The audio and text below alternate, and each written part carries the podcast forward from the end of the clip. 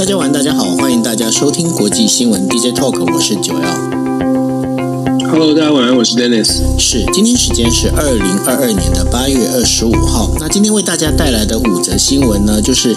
就在待会晚一点的时候呢，在呃 美国呢准备召开这个就是那个堪萨斯城堪萨斯州的他所举办的这个叫做呃俗称的叫做杰克逊霍尔会议。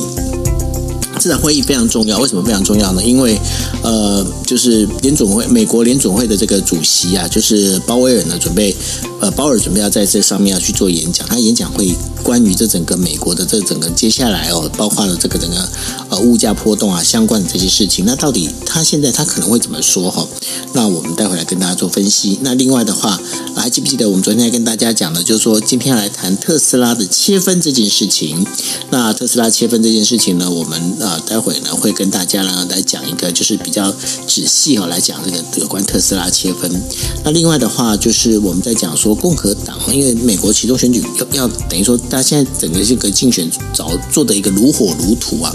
那如火如荼、如土哦如荼的一个情况之下，共和党呢都快变成了所谓的川普党哦。那面对这个共和党这个川普的这个等于说来势汹汹啊，诶。拜登呢，他就出了一招。他当然这个必须讲啊，这个也是他选前的一个承诺哦。只是在这个 timing 的时候，就说哎，减免学费。那减免学费，一个人的被减免的至少就是大概会呃，就是呃，应该是如果我没记错，那两万两万美金最多哈。那所以呢，这个整个这个费用其实相当的多哈。那然后呢，为什么做这件事情？然后听说 Dennis 神准预测，那那到时候请他来跟大家做分析哦。那另外的话，还有一个就是呃，强生美国总呃英国总英国的这个首相强生呢，他就跑去乌克兰访问。那同时呢，美国的总统呢拜登他也是讲说，我们军售乌克兰哦，将这个不会有太不会有那个期限哦，那可能也是准备做长期作战的一个打算。那另外的话，还有关于就是英国的前驻呃那个缅甸的大使呢被捕。那然后还有包括新疆人权问题哦，这个联合国呢，这其实他们已经受到一些压力了，到底要不要去要不要去把这个调查报告公公布出来呢？这到时候其实是变成是有一个。很强烈的这个被呃，等于说大概有四十几国，但然后希望他不要去公开这样的一个事情。那为什么联合国会走到这样的一个地步呢？那大家来到时候来跟大家做分析。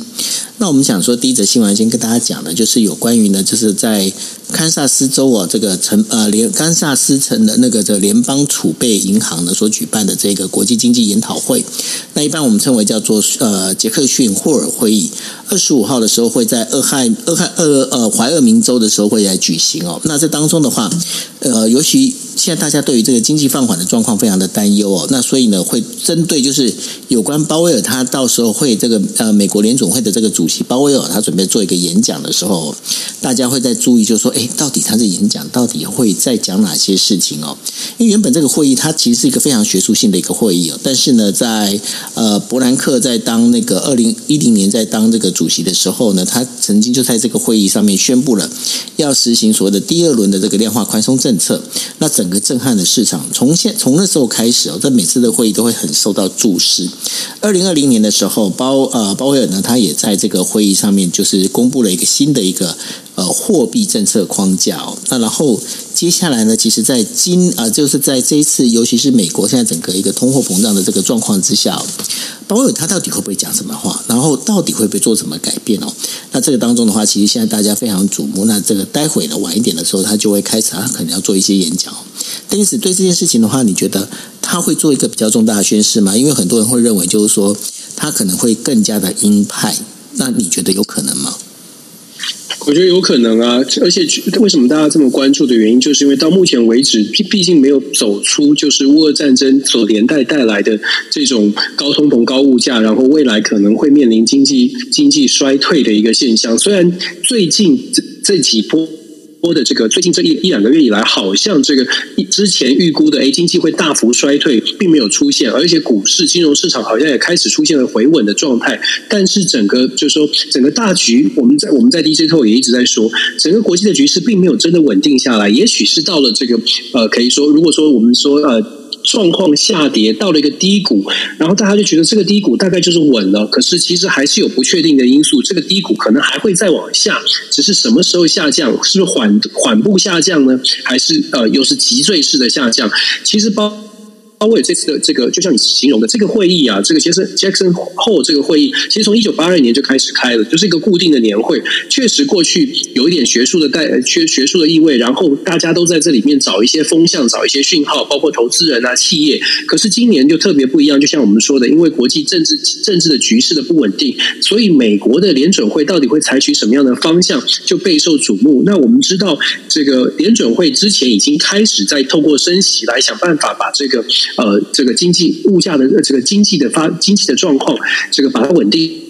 定下来。大家担心的是，会不会还是很鹰派？会不会还是一样的要呃疯狂的升息，就是比较大规模的升息？我个人觉得有可能哦，因为到目前为止，升息的这个动作，如果你真的要检讨的话呢，或许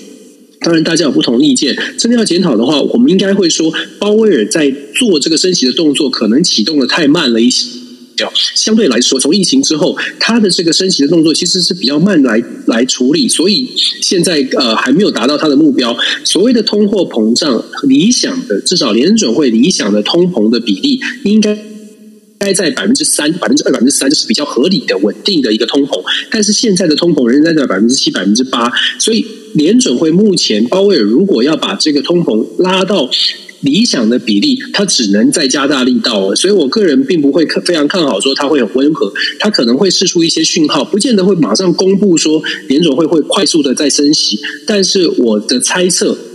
是这个升息大概是没有办法阻挡的，那这个只不过说它的它传递出来，它今天的演说传递出来的是升息的速度是快还是慢，我相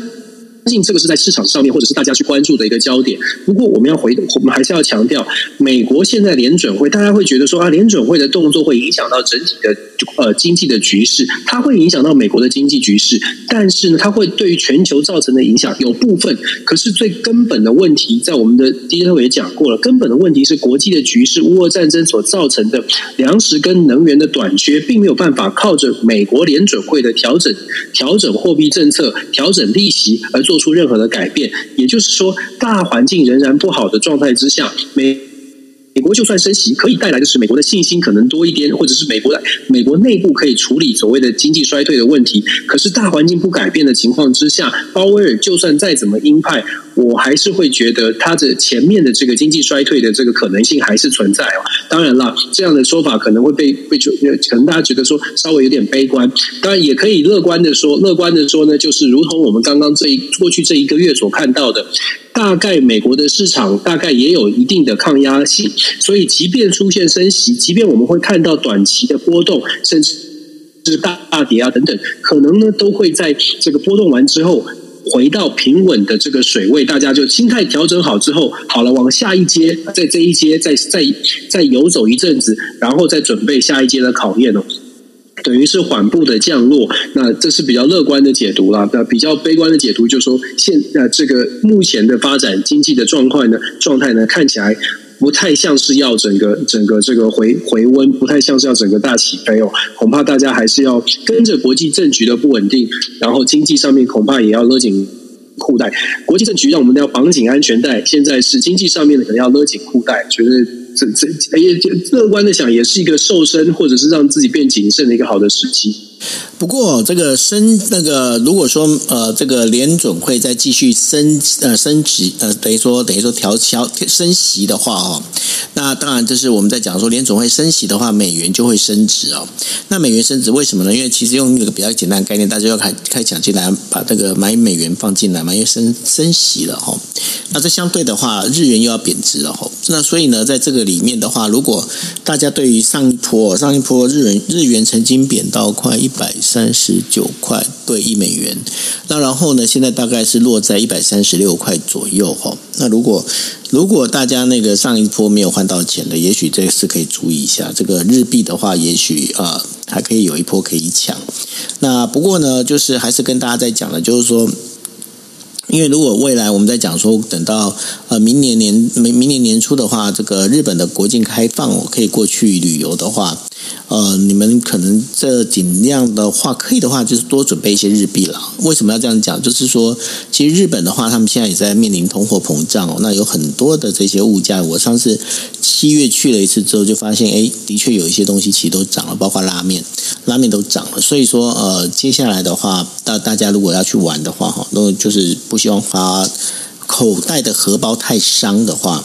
找机会，如果有那个日元贬的话，就找机会去买一下吧。但是我我的建议都是属于阶段性的投了，不要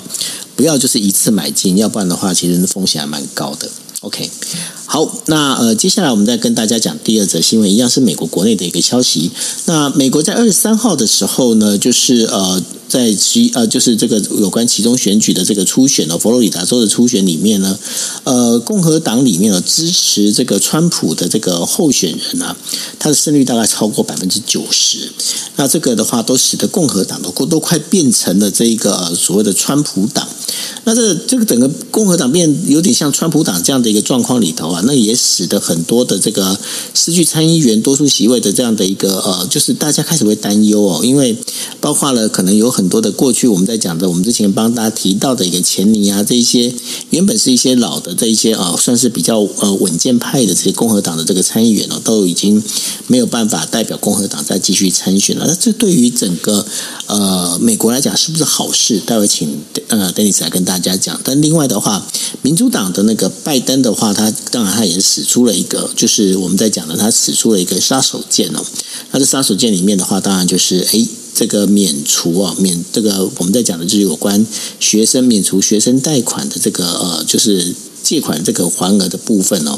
那这个部分的话，其实呃，这也是拜登过去他在大总统大选的时候哦，他已经给一个承诺，因为他说至少要免除掉大概就是有一万美元这样的一个呃这样的一个大概一个幅度哦。那对于这样的一个状况里头啊，这个 Dennis 我发现现在呃美国不管说共和党或者民主党，他们各自有各自的一些盘算，尤其在对其中选举的时候，那像民主党他在这个趁这个时候。把这个减免学费这件事情搬出来，这是不是也在制作一个力度啊？当当然是一个大利多啊！这个这个这个时间点，我刚刚说这个今天稍早才在跟九二讲说，我上个礼拜在开学第一堂课的时候，跟我的学生讲说，哎，那个如果你们不关注政治，其实政治很多事情都跟你们生活有关哦。那给他们一个例子，就是说，你们等着看这个拜登总统很有可能很快的会宣布这个学生学生学贷学贷的减免哦。结果今呃上个就是随后就宣布了，然后学生就觉得我神神预言哦，其实这也不是神预言。而且他在选举选举当中有讲到，那现在差不多是打出这张牌的时候了。当然了，有些朋友可能会说：“哎，你这是从选举的角度，其实任何的政治决定都当然都有一定的这个逻辑逻辑可循，也当然都有一定的设定跟计算。这个计算，拜登的计算，以现在来说，当然是对于民主党的其中选群要做一个拉抬的效果。这个拉抬的效果。”而且它的特别锁定的对象，就是在大概是啊年轻世代，尤其是三十五岁以下的。为什么这么说呢？美国的大学生学贷是非常非常的沉重的，就是基本上每一个大学生。超过半数以上美国大学生都背着沉重的学贷。我曾经跟大家分享过，包括我自己的老师，大美国的这个博士班的一些指导教授，很多人呢，他们因为念到博士班，都是有背负的沉沉重的学贷，所以一直还到他当了正教授之后才还完。这不是开玩笑的，真的是工作了二三十年才真的把他们的学贷还完。他跟他的另外一半哦。就很多人是这样的，所以当你这个提出这个学生贷款的减免，减免一万块，如果再加上 Pell Grant 的这个另外的一个 program，就是低收入户的这个 program 的话，事实上最多可以减免到两万块，两万块呢？老实说，我不知道台湾的朋友听到一万块大概三十万美三十万台币，然后两万块是六十万台币，大家会不会觉得很多？也许台湾的朋友还会觉得说，哎，怎么减免三十万，减免六十万，好像不是太多。可是以美国的这个经济条件，我常常说，大家会觉得美国人很有钱，其实美国人真的没有存款，真的蛮穷的，背的贷款很多。他们他们的消费习惯跟我们不一样。总而言之，拜登这一次的这个选呃这次的决定呢，对于其中选举而言，他主要的目标的。对象就是年轻的世代，而年轻世代也一般被认为说可能会支持支持比自由派的民主党，尤其在其他的议题上面，像是妇女的堕胎权啦，像是投票权啦，就是这个种族的平等啦等等的议题上面，如果有更多的年轻世代可以出来投票。预期的部分是民主党可以在各个这个呃这个增加的年轻选票当中得到比较多的支持。那当然，这是这一次的这个政策。呃，主打的主打的这个主要期待的效果，可是你也可以想象得到的是，花了上上数百亿以上的美金要去做减免，一个人一万块，这个全美国是很多人的，所以数。上呃数百亿美金要去做这个减免的动作，老实说，它当然会挤压到其他的这个呃公共公共的支出，所以共和党现在也反反过来主打说，你这个是消耗纳税人的钱，而且会有公平的争争议。第一个是预算。多了这这这些钱出去之后，怎么样来弥补这个缺缺掉的这个部分？再来是说，诶，如果你现在宣布，那想象一下一个状况，有一个三十五岁的年轻人，他大学毕业二十二岁，他还了十三年，好不容易还完了，结果今天拜登说，诶，我从。今天开始，从现在开始减免一万块，他心里会有不公平感、相对剥夺感，就是说，那我之前我早知道，我就我就晚还一年，我就少还一万块哦。所以这个时间点的切分也会造成一些争议，会有一些这个不公平的感受。当然了，任何的政策执行可能都会有这种状况，只不过这是共和党现在可能在主打的这个呃批评的这个方这个论述的方向大概是这里。但是你可以想象，它确实是有一些选举的效果存在。那至于我们说共和党的这边呢，一般的民调啊，都呈现的是说，我们一直都到目前为止都还是呈现共和党是稍微领先，但是最近在民调上面也出现了一些微妙的变化，也就是说，共和党跟民主党其实在民呃其中选举的差距正在缩小当中哦。这个缩小一部分的原因是因为拜登阵营最近有一些法案，包括了之前的通货膨胀法案，还有现在的学生贷款的法案，在法案上面看起来有开始有作为了，而且这个宣传的效果在媒体上面确实有出现曝光。随随着选举接近，更多人去看新闻，也看到了民主党这政府、民主党政治人物好像有做事。在共和党这边呢，看到的比较多的。是包括了拜这个川普的这个庄园被搜索，看到的比较多的是川普的这个论述，好像一月六号的这个调查案还在继续，所以中间选民开始对于共和党有一点不同的看法，尤其是刚刚九我们提到的共和党在拜在川普的这个强力的影响之下，川普的背书，我在今年的其中选举到目前为止的初选，川普背书有九成以上的胜率，反映出来的就是现在的共和党，它确确实实就有点像是川普党，确确实实是比较激进的这个。呃，川普路线，可是这个川普路线在共和党的初选会让川普帮可以这个声势浩大，可是真的来到了大选的时候，是不是有相同的效果？这个就有待观察了。更何况，其实川普帮并不是没有反对的声音。我们上个礼拜跟大家提到的 Liz Cheney，他就是反对的。然后。昨天发生，昨天做进行的这个这个礼拜进行的这个呃佛罗里达州的这个初选哦，川普支持的人当中有一个很很有趣的是，川普支持这么多佛罗里达的候选人，他唯一没有，他基本上很重要的人士里面，他没有背书的，就是佛罗里达州的州长。当然，为什么原因是什么呢？因为佛罗里达的州长州长的 DeSantis 就是川普目前预测在二零二四年会去跟跟他做竞争的这个最大的竞争对手，所以川普没有帮他背书哦。所以，川普其实也没有打算要做什么共和党的领袖哦。他知道谁是敌人，谁是谁是朋友。是朋友呢，他努力的帮忙；是敌人，是潜在敌人的，其实川普是保持距离的。所以，共和党啊，也有人担心共和党会不会因为川普虽然集结了自己的帮会，可是其实共和党内部呢分裂也也有很有可能是因为川普而来哦。所以，继续这样发展下去，二零二二年期中选举，或许共和党还。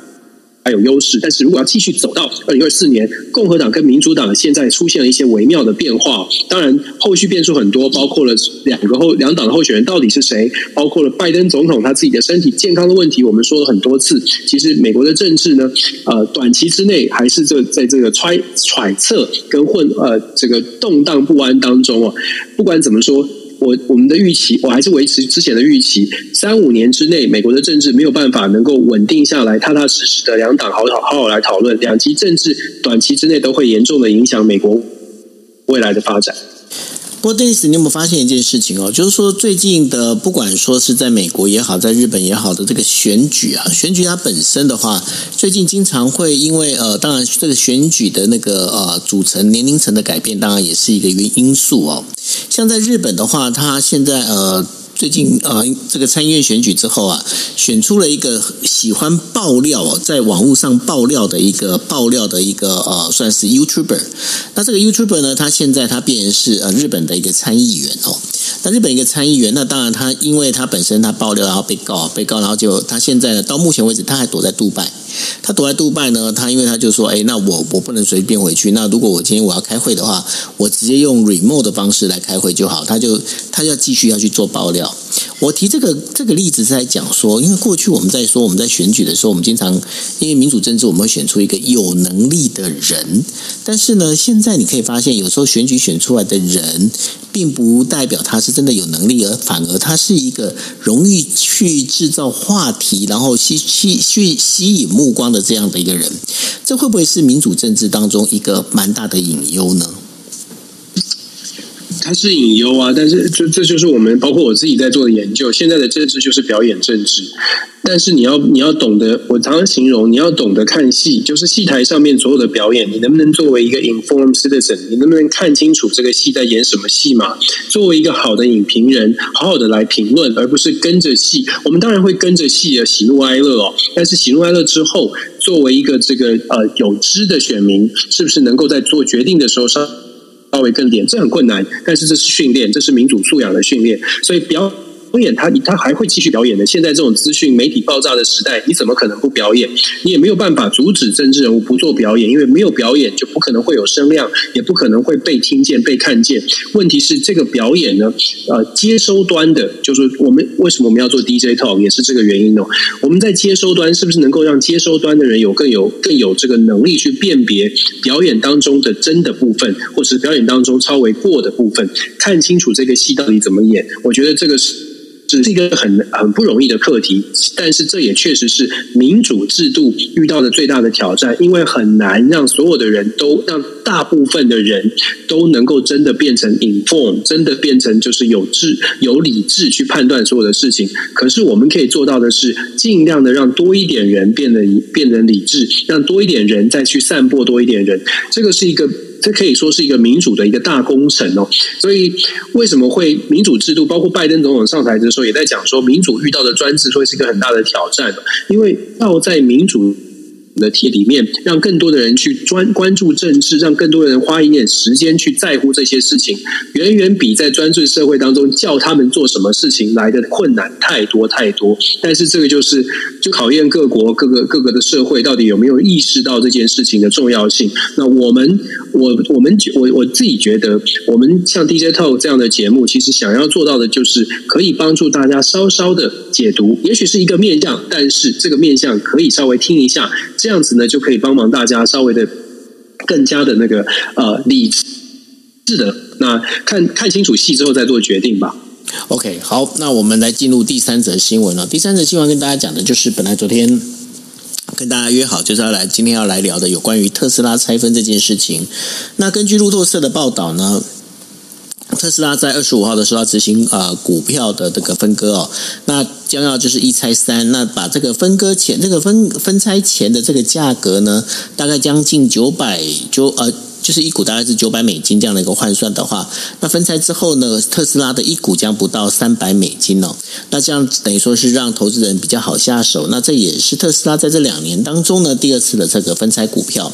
那路透社是在讲，就是说在八月十七号呃以前登记在册的这个特斯拉股东呢，可以获得每股额外的这个两股的一个股息。那这个当中的话，在呃二十五号开盘之后呢，这个分割的一个呃后的一个价格呢，会用分个后的一个价格来做交易。那特斯拉在上一次拆分这个股票的时候是二零二二零二零年的八月的事情，当时股票是一拆五后哈，那然后股价呢因此大涨了百分之八十。好，Dennis，那你要来跟大家聊一下这个有关特斯拉股票拆分的事情。特斯拉股票拆分其实是。对，就是说我我自己很很很，我自己有有特斯拉股票，所以我特别有看到这个消息。主要是跟大家讲说，这个这个呃，我自己觉得啦，就是在美国这个股票拆分哦，可能我们比较比较门外汉。我觉得股票拆分，大家很很很会去特别重视，尤其是像这样的公司，它其实对于投资者是不是有真的很大的差别呢，至少在价值上面，其实并不会有太大的这个增加哦。就虽然过去的研究显示，拆分之后的股票会稍微的上涨，但是整体来说，并不会因为这种操作的手法而真的改变了这个股票本身的价值。但是，就像我们说的，过去的历史数据确实是告诉我们，拆分之后代表的是，哎，这个公司对于未来的前景是有期待的。所以，通常投资人的心态都会是都会是这个期待看好它会上涨。所以呢，拆分通常带来的是一呃一一些。一些这个涨涨的涨的这个趋势哦，那就像九哥你刚刚分享，特斯拉其实很短的时间就拆分两次，两两年前它才拆分一拆五，今天今天是一拆一拆三哦。事实上，这个就就是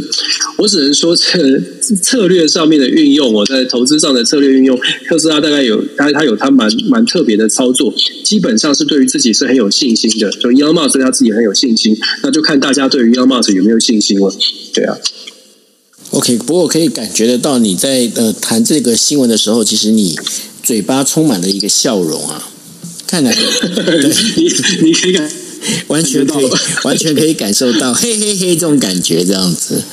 好，不是因为我们是我们这种门外汉，好。不不该多说，但很快说了，就我们这种门外汉、没门外汉的，都是找这种大的公司，或者是跟着大家走。所以我很早就就就就进特斯拉股票。所以看到这个新闻，其前一次拆分我们也是在在其中，然后这一次也是，所以就特别说，哎，我们来跟大家分享这个。好，OK，好，那所以呢，就大家记得，那个 Dennis 如果来台湾的话，就请他叫他请大家吃那个快炒九九哈。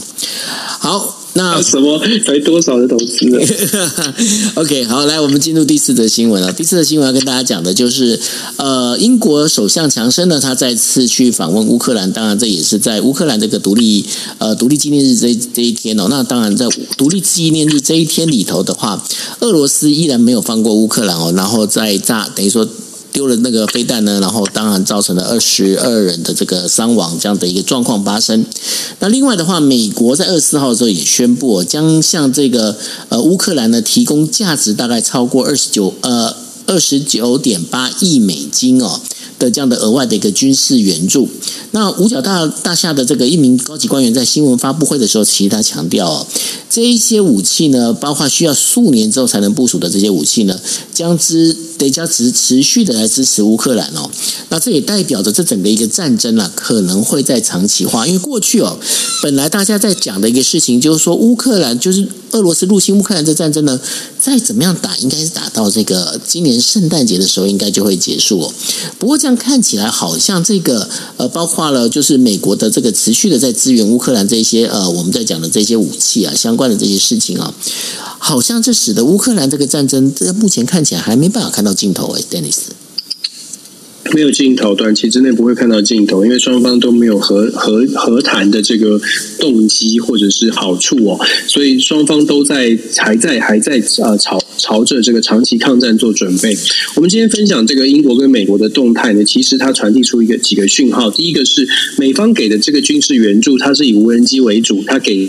三呃三款不同的不同功能的无人机，可是我们知道无人机其实并不是战争上面好像一发炸弹像原子弹一样这么可怕的这个公式。也就是说，无人机的这个呃援助呢，它代表的并不是说在攻势上面要帮助乌克兰一下子变成有反攻的力道多强，而是传递出一个信号。其实我们在国际政治当中常常就说，signal 是一个非常值得研究的，是一个很热门也很很多人研究的。什么 signal 呢？就是说你传递出来的，你你透过比如说军购、采购或者是呃军事的援助，你想要传递什么讯号？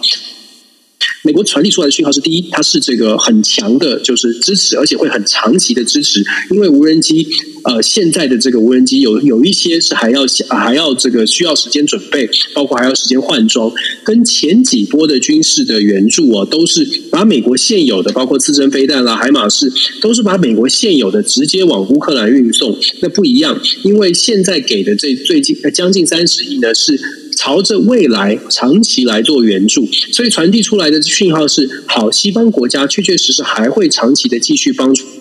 乌克兰。这一点呢，去回应的是什么？回应的是俄罗斯想想象当中，西方国家大概撑一段时间之后就团结没办就没有办法再团结起来了，能源不足，能粮源粮食不足，所以欧盟国家大概就会分崩离析。所以美国透过这个。新的这个军事援助，它不是在强调说，哎，军事的力量给了多大的力量进火力进驻，而是强调我们呃美国带头的西方国家会给的援助是常常细水长流，还会继续。你要跟我们比比持久战，我们也来跟你比持久战，这是第一。一部分呢是透过这个军事援助或现在开始的美国的军事援助，我们会看到慢慢慢慢期待乌克兰在整个的军事的装备上面也开开开始进行一些换装整换装整补的动作。所谓的换装整补，也就是说，乌克兰在过去这段这一百八十天当中得到了全世界很多国家的军事设备的援助，可是。可以想象，每个国家用的系统都不太一样，用的东西都不一样，所以你要怎么样来整合哦？其实也是一个挑战。对于战场上面来说，包括了系统啊，包括甚至是设设备的这个这个。设定怎么样在做调整？那如果透过长期的援助呢？其实美国也希望看看是不是跟其他的国家进行协调，从现在开始慢慢一波一波的把乌克兰手上、乌克兰军方手上拿到的资源、拿到的啊装备都能够做一个同整，至少是同一个系统或者是相容的系统，所以也在做这样的事情。当然就是长期抗战的准备，这是西方国家给的讯，这美国给的讯号，英国同样也给讯号，英国也是透过这个呃波尔强森自己拜拜访乌克而且也强调要给新的军事援助，来再次的强调，哎，英国跟美国一样，西方国家当中传递出会长期支持乌克兰。但是波尔江森在乌克兰的讲话也很值得大家思考。他说，希望欧洲国家呢可以。Stay on the 呃 on on on the course，也就是说要坚持自己坚持一定的原来的路线哦。其实它反映出来的是欧盟国家，其实现在二十七个国家可能有一些松动。所谓的松动是指我们说了，乌克兰呃俄罗斯就是看准了能源的危机，会确实会让很多的国家开始重新思考，到底要怎么帮乌克兰，或者是要不要帮乌克兰。所以英国所做出的这个表态。在外想告诉大家说，英国没有退，英国还会持续持续支持，不管用什么方式，英国还是态度是要支持的。那希望欧洲国家也能够跟着英国跟美国继续支持，所以它是有一点像是打强心针的感觉。不要担心，我们还在哦。但是实质内容是不是有差距？我觉得各个欧盟国家会自己做盘算。再来呢，当然波尔强森也有他个人的盘算，因为我们知道九月五号英国就要起就要首相改选了。这个九月五号之后，波尔强森他自己的。身世其实他在极端的保守派当中还是很受欢迎的。他是是虽然他有一些个人的问题，个个人因为他的身边的人出了一些状况被迫下台，但是波尔强森并不是呃真的是政治声望完全不见哦。也就是说，在九月五号之后，不论是 Charles 或者是苏纳克接替他成为首相。他仍然是非常有影响力的英国政治人物。如果说接下来的首相没有办法处理好呃相关相关的事情，包括经济、包括外交，其实强强生现在所展现的这个对外的关系，甚至是透过乌克兰所传递出他的这种像是丘吉尔路线的这种形象哦。对他再次重返执政，重返唐宁街十号是有很大的可能，很大的这个帮助哦。至少埋下这个可能的种子。所以我觉得波尔江森他的动作，除了国际上面的之外呢，也要看他的个人的利益、个个人的政治的安排，蛮有趣的。就是说，如果你们真的都没办法做，我还是可以来做的，大概是这种概念。就我回来吧，对，就让我回来吧。你说我这个我的亲信都已经离开了，我可以回来。其实他现在有这种味道。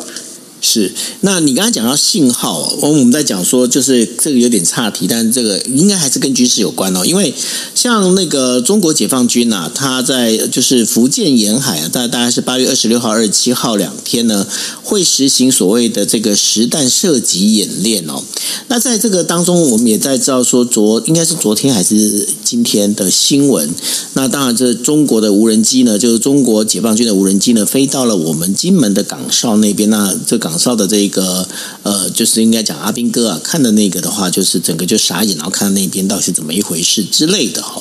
你觉得这当中有有哪些讯号把它散发出来的吗？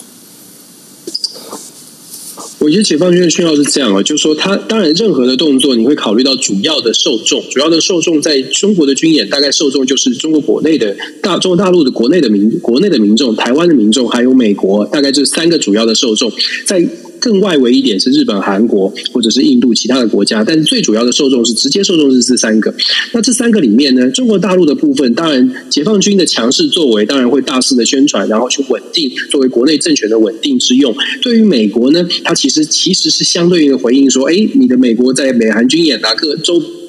边在海域或者是支持台湾，我要做出一些反制，所所以要做出一些动作。但是我相信中国大陆最终这个军演其实很大很大的一部分原因是希望传递出，哎，解放军的这个威胁，威胁了台海，让台湾人民会会有恐惧感、恐慌感、压力测试。我们之前说压力测试，但是你更深一层思考，其实它也是带着一种某种的统战的意味。所谓的统战意味是让你感受到压力，让你台湾内部不同的意见自己去发酵。这个时候，台湾其实要做到的，其实真的我们要强调的是，不分蓝绿，当你国家遇到危机的时候，思考面对处理这个危机。现在台湾，我们才才。老实说，Pelosi 访台之后不到一个月的时间，看看台湾吵的，就是针对解放军的军演在吵的，好像并不是朝着非常团结的方向去前进，好像忘记了说，哎，这种这种军事演习要思考，要反过来思考的是，怎么样的可以团结在一起去面对这种这种威胁？这个威胁应该要把它化成我们团结的力量，但是很可惜的是，政治政治上面的纷扰啊，让我们没有没有把它引导到可以团结起。起来的力量，所以我比较担心的是这种军演，而且它还会持续。当军演的数这个频率变高，我们看到的讨论不是朝着团结，而是朝着说：“哎，就是谁做的不好，就是谁又又怎么样了。”老实说，这个对台湾来说并不是好事。所以，其实我们希呃，我个人会希望说，看到这种消息的时候呢，除了我们去强调说啊，他的军事演飞弹又多么多么的这个这个令人担心，飞机又多么令人担心。这个部分之外，我们要思考的是，不是担不担心问题，是你自己做什么准备，然后你愿不愿意跟部队来准备，这个才是台湾可能要去思考的方向，可能会更好一些了。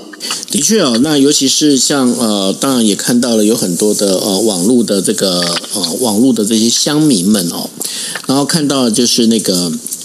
我们的那个经防部的，应该是说那个在金门的这个岗哨的阿兵哥的这个反应啊，然后也是跟着就是开始在酸哦。那我我个人是觉得那没什么好酸，因为我们换个角度来讲的话。第一个，当然他本身他一定是要先看这到底怎么一回事。那如果他的影片里面透过简介的话，把这个阿兵哥感觉就是又又笨又蠢，然后整个在那边的话，当然他自己是一种统战的一个做法哦。那我相信，呃，这个在如果我在看这则新闻，反而看到的一个是说，OK，好，国防部你现在知道会有这样的状况，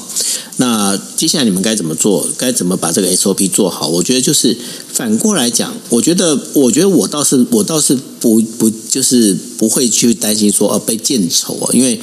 见丑总总比说，哎，今天万一如果说真的是人家真的是那个整个丢炸弹来，你你想一下，如果是这是无人机丢炸弹，这两个阿兵哥就就掰了哦。那如果是因为这样的关系，那不是更不好吗？那所以有这样的影片，我反而觉得说，哎，让国防部知道说，哎，真的有这个事情，那你们自己该怎么做，能够改进，我觉得这才是一个重点，对不对？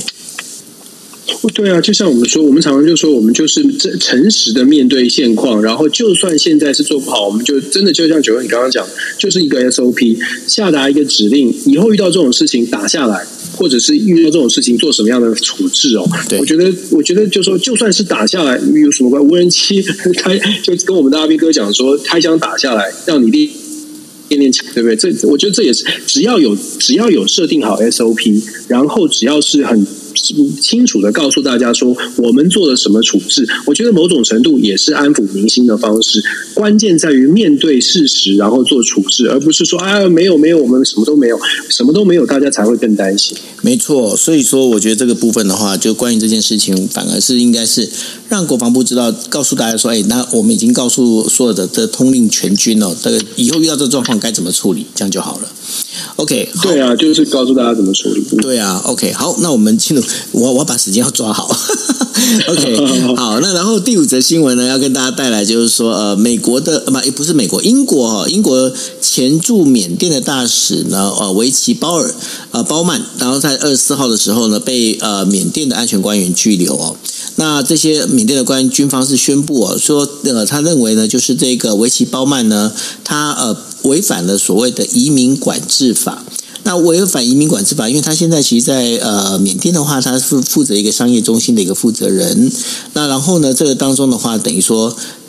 表示说他本身的居住的地方啊是有被限制的。那然后他离开了，他离开了他被居他被限制的这个居住地哦。那所以呢，他跟他的先生呢，他现在是被关在呃这个他的先生是一个缅甸艺术家哦，他们呃被关在仰光附近的一个叫做永盛监狱里头。那当然这件事情的话，英国驻缅甸的大使馆呢，他也就是表示说，哎，的确有这么一回事哦。那这个缅甸这件事情后续会怎么发展？英国的该怎么去把这个我们在讲维奇鲍曼把他救出来呢？那到我们会再持续帮大家关心。那另外还有一件事情，其实也是蛮令人忧心的，就是呢，我们知道说前一阵子呢，联合国人权事务高级专员呢巴切莱特呢，他。呃，去了这个就是新疆啊，然后去看了这个有关新疆人群的这些问题。但是呢，他就他就他在二十五号的时候他就讲了，他说有四十多个国家表示了反对这个把这个中国新疆维吾尔族自治区的报告呢公布出来。认为呢，这个等于说，因为这个报告里面，他当然是讲了有关于就是维吾尔族少数的这个民族啊，人权被侵犯的这个担忧。但是呢，这四十几个国家是希望说，哎，这个事情就不要去做公布，那给了他很大的压力。那对于这样整个事情，就是我们之前我们刚刚前面也在讲的，就现在整个世呃整个世界变成是民主国家跟集权专制国家哦，他们是分开的，在等于说这个等于说是在对峙的哈。那当然，这个我们在讲说联合国，联合国的这个安理会呢，大家已经觉得说它的机能已经不够了。那但是呢，现在包括了就是去呃去查这个所谓的新疆的这个人权问题哦，现在也被其他国家呢就是有意无意的干扰，然后呢不希望它能够发表。但是那你觉得这样子的话，整个社呃等于整个国际的这个秩序啊，那不就早就已经分崩离析了吗？确确实是如此，我们我们就说国际政治是非常现实的。所谓的现实，就是我们看到联合国看起来，大家会觉得，哎，这个是国际组织，一定有一定的效果。可是从缅甸的事件，缅甸军政府已经这个呃军事政变这么久的时间，我们之后也大概讲了很多次哦。可是没有任何的呃没有任何的这个，可是你会你会发现，越是没有改变，缅甸军政府他们的这个呃。可能他们的感觉就就就越觉得好像他们可以在他们的境内做任何的事情。当然，每个国家对于他国的内政大概也尽量不不不去干预。可是今天爆发的像这个英国前驻缅甸的大使在缅甸的境内都会被抓，你反映出来的恰恰就是国际组织如果没有办法扮演好它本来应该有的调停，甚至是介入干预的这种效果的话，当地的这种军政府或者是独裁啦，或者是。他的这种政权哦，他的他的这个决断，或者是他的这个作为，就会更加的变本加厉。我们在今天之前，我们也说过了，翁山苏姬的刑期也增强了，其实就是在再再显示，缅甸军政府现在他的权力是越来越牢牢的掌握了，掌掌握了缅甸。所以缅甸的要要民主化，本来大家很期待说，哎，外境外力的援助、外力的介入，或者是公民社会的集结，有可能作为一个反转。可是现在看起来，好像恰恰相。反，反而是国际社会只剩下说一张说一张嘴的能力，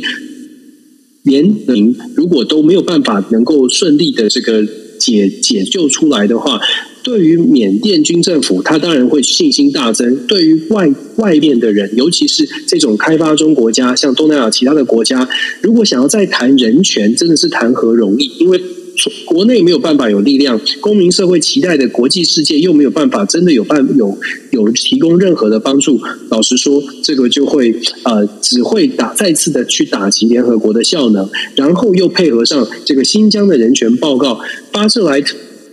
特呢，就是一个曾经做过秘鲁总统的人哦，但是事实上他能够做呃智利，抱歉，他但是他事实上能够做的事情，他自己在记者会，昨天的记者会，他自己就说他感受到非常大的压力。这个压力，我相信恐怕除了来自于中国之外，恐怕还有中国其他的盟友也对他有很大的压力。可是，在国际组织，我们当然就讲了，联合国是一百九十几个国家所组成的组织，但是一个联合国的高级人权专员在。写一份报告的时候，都会就是都有这个好像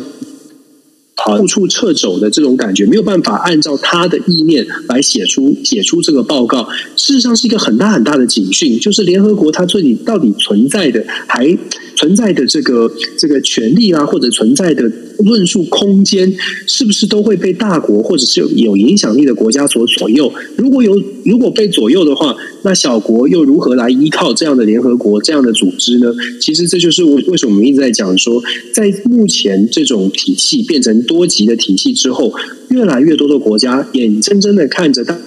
大国，然后又看着国际的组织没有办法发挥效能，可想而知的是，各国一定会自己更加的想尽办法抓住自己的利益。我也，我也，我我我对于国际合作抱持的信心也会不断的下降哦。这个对于我们，尤其在台湾哦，作为一个比较相对的小小型的国家来说，我们在强调的国际合作或者国际友邦的援助，呃，其实很。这样的新闻出现，对我们相不相信世界会有伸出援手，会有一些影响。虽然台湾很特别的存在，但是还是会呃会还是会受到一些冲击的。的确哦，因为呃，就像 Denis 说的，台湾虽然现在目前呢，它其实是有一个很特殊的一个存在。当然，台积电啊这一些我们在讲半导体产业哦，它占了非常重要的一个地位。但是反过来讲的话，那今天人家也开始在准备，人家也准备要超你车的时候，当你被人家超车之后，我们这一些护国神山，它还能够是山吗？那这个东西，我觉得就是变成是我们要另外去思考的哦。那所以呢，在这整个一个状况里头。丹尼斯今天是我们呃这个星期最后一天，你要不要帮大家做一个结论总结啊？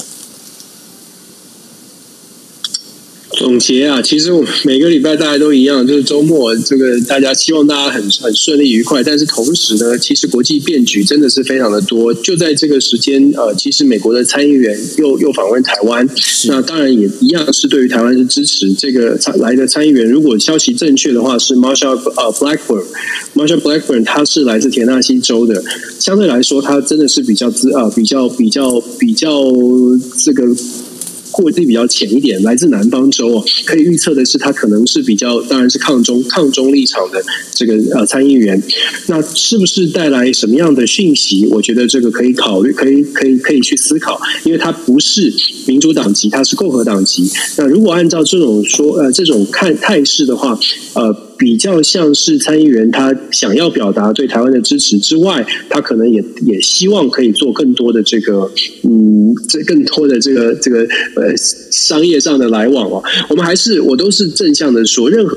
和的台美交流都是好事，但是台湾现在的局，现在的整个国际的局势，台湾可能要把很多的变数都要考虑进去。我们怎么样是对我们自己最好的？我们真的要自己去思考。有的时候不是说啊靠着靠着外媒，或者是靠着谁告诉我们说这个对你好，只有自己沉下心来，而且是把不同的意见交集起来，才能够想到说什么是对自己好的。我很期待九二之前的呼吁可以早早日的实现，所谓的国事会议哦，不然但其实大也没人。讲，但是真的，台湾现在是面临的一个状况，在这种国际变局当中面临的